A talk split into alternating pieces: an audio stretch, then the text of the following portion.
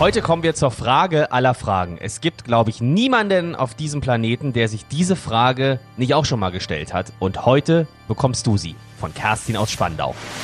Sag die Wahrheit. Gerlinde Jenekes 100-Tage-Challenge auf 94.3 RS2. Sie möchte von dir wissen, glaubst du an ein Leben nach dem Tod? Oh, das ist aber eine schöne Frage, Kerstin. Vielen Ja. Dank. Ähm, ja, glaube ich schon. Ich glaube, dass irgendwas mit der, mit der Seele passiert und ich glaube, dass wir wiedergeboren werden. Warum glaube ich das? Ich bin so ein mittelgläubiger Mensch. Wir haben über die Gottfrage ja auch schon mal äh, gesprochen, wo ich gesagt habe, na ja, wahrscheinlich gibt's da schon irgendwas, was größer ist als wir. Ähm, als ich ein kleines Baby war, sehr klein, war ich schwer krank und die Ärzte haben gesagt, ich würde das nicht schaffen. Und meine Mutter hatte eine Bekannte, die eine Geistheilerin war, die gesagt hat, sie könne Menschen heilen, ja, unter Ja. bestimmten Umständen. Und diese Frau hat mich angefasst und ich habe überlebt.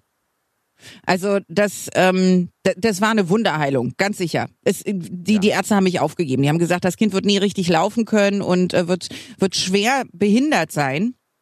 Und sie hat gesagt, nee, nee, das kriegen wir hin, hat mit den Engeln gesprochen, hat sie immer gesagt, oder mit den, mit den Geistwesen oder mit den Energien und hat mich angefasst und das, ich war geheilt. Also eine richtig klassische Wunderheilung. So, jetzt musste ich ein bisschen ausholen. Diese Frau, die ähm, sehr viele Fragen beantwortet hat. Gibt es Gott wirklich? Ähm, du konntest sie alles Mögliche fragen. Sie hatte so einen kleinen Kreis, hat kein Geld dafür genommen, hat immer gesagt, die Leute, die sie brauchen, werden sie finden. Und die hat immer gesagt, dass die Seele weiter wandert und irgendwann in einen neuen Körper reingeht. Und weil sie nicht nur mir das Leben gerettet hat, sondern meinem Vater auch mal, der kurz äh, vorm Tode äh, war, der sie dann angerufen hat, der hat nie daran geglaubt, dass sowas funktioniert, der hat sie angerufen und sie hat gesagt, Moment, lassen Sie sich nicht operieren, das geht von alleine wieder weg. Überleg mal, dass mein Vater, der an sowas gar nicht Krass. glaubt, das zugelassen hat.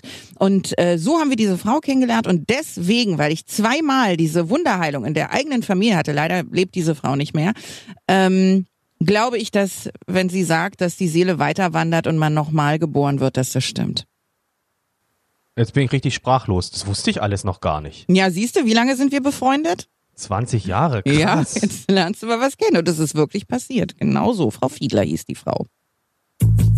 Nacktschläfer sind selbstbewusst, haben mehr Sex als andere und stinken nicht so dolle. Nackt schlafen, ja, pass auf. Nackt schlafen reduziert Körpergerüche. So, jetzt kommt deine Frage. Ja. Ich hoffe ja auch, dass du nackt schläfst. Bin ich ein Stinktier oder nicht? Ja, genau das möchte nämlich Nicole aus Lübbenau wissen. Schläfst du nackt? Ja oder nein? Morgen früh um 10 nach 8 deine Antwort. Sag die Wahrheit. Gerlinde Jenekes 100-Tage-Challenge auf 94.3 RS2.